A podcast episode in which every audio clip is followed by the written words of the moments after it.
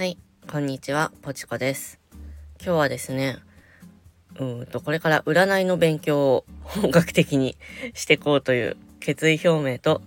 なんでその結論に至ったかという話をしていこうと思います。まあ完全に自分語りなので はい。もしお時間ある方いたらよければお付き合いください。でですね、私は今子供が5歳と3歳になったところで、で、特に仕事はしてない専業主婦です。で、一応ブログを2年ぐらい前から本格的に勉強し始めて、今月1万円ぐらいようやく稼げてる状態なんですけど、まあそれは本業と呼ぶほどのね、ものではもちろんないし、それをいつまで続けるかっていうのもまだ全然決まってないところです。それでですね、私、正社員経験がないんですね。で、うーんと、なんで、なんでかって言われるとそんなに めちゃくちゃ大きい理由があるわけではないんですけど、もともとそのサラリーマン的な働き方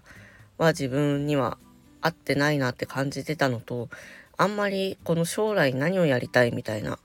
夢みたいなのがなかったんです学生時代。まあ、その雑貨屋さんやりたいとかインテリアショップ楽しそうみたいなのはね、そのぐらいならあったはあったんですけど、実際じゃあ就活の時期になってそれを仕事として考えたら、私がやりたいのはそういう働き方ではないなってとこに気づいて、まあそれともう一つ二つ理由があったりするんですけど、その辺はちょっと伏せさせてもらいます。で、就職はしませんでした。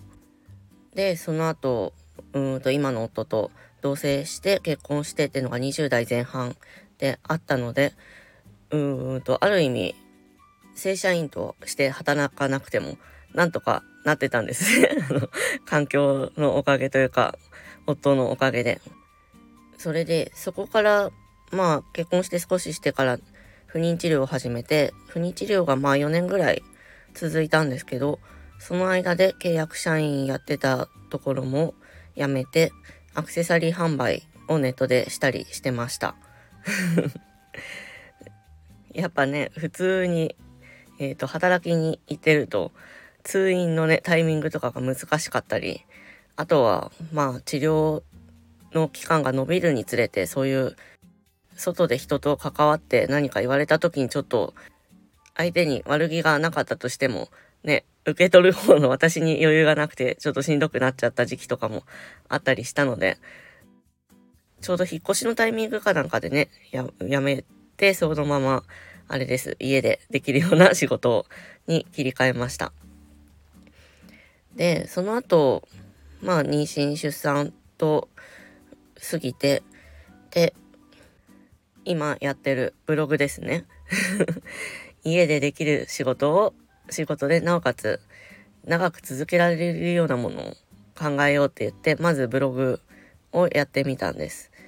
で、まあブログをやっていく中で実際にいろいろ奥が深いなと思ったり、ね、これをじゃあずっと続けられるかみたいなことを考えた時に、私って生涯、ね、この先子供の手が離れてくだろうし、その時にどんな仕事がしたいかなって結構真剣に考えたんですね。もともとその就職あんまりしたくなかったっていうのも、私の周りに自営業、自営、かな、自営業をやってる人ってのがほとんどいなくて、なんか就職イコール、あの、会社に勤めてサラリーマン的な働きをするみたいな、あんまり自分は向いてないなって感じてたんですけど、うんと、ね、ネットでアクセサリー作ったのを販売してみたりとか、ブログの勉強をし始めてみたりしたら、意外とその個人で何かやってくってのもすごく多いんだなってことに 今更ながら気づいて、そこで自分はそういう個人事業主とか開業とかそういう感じの働き方がしたいんだなって気づいたんですね。で、なおかつ、じゃあその上でどういう職種とかね、仕事内容がいいのかなって考えた時に、うーんと、具体的にこれっていう職種とかじゃなくて、私は何か迷ってる人がいた時に、その人が一歩踏み出すようなきっかけになる仕事がしたいって思ったんです。で、これがなんでかっていうと、その自分が不妊治療してた時もそうだし、えっ、ー、と、別の回で話してるんですけど、あの、産後うつっぽかったというか、産後すごいしんどい時期があったりして、一人目生まれた後に。で、そういうどっちもしんどかった時期って、やっぱり先が見えないことが一番辛かったんですね。先が見えないのと、あと、なんか自分がしんどいってのは分かってるんだけど、どうしたらいいか分からないみたいな。で、だから同じような状況の。すいません、ちょっと泣くわ、これ。えー、うんとね、そう、そういうちょっと、なんかしんどかったり、迷ってたり、悩んでるんだけど、なんか自分からどう動いたらいいかわからなくて、辛い人が何かね、行動して、ちょっとでも先に希望が 持てるような、そういうことを仕事としていきたいなって えっと、すごく思ったんです。で、ただそれが具体的に何かっていうと、やっぱり、うん、難しくて、いろいろね、ブログのジャンル変えてみたりとか、他のことにチャレンジしてみたりとか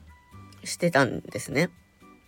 で、その一環でこのスタイフも始めてます。なので私の発信は、まあ雑談もちょこちょこ挟んではいるんですけど、そういうなんかね、人間関係の何か悩みだったりとか、自分がどうしたいかみたいな、自分との向き合い方みたいな、そういうところの発信が多めかなと 思ってますはい。で、このスタイフもなんか細々続けてて、で、最近だとね、いろんな人と関わりが増えてきて、この配信ね、すごく参考になったみたいなことも言ってもらえてね、嬉しいなと思いながらやってるんですけど、これを仕事にする、この喋るってことを仕事にするっていうのは私には難しいなっていうのもね、感じてて。で、そんな時に、その占い、ね、セレナちゃん、セレナちゃん元気かな？セレナちゃんがオラクルカードを、えっ、ー、と、発信してたりして、で、そっから興味を持って、そこまでって私人生で占いに興味を持ったことってほとんどなかったんですけど、やってみたら、ね、楽しいし、自分がやりたいこととすごく近いんじゃないかなってことに気づいて、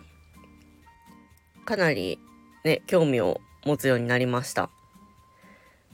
それで一番のきっかけになったことっていうと、やっぱり先日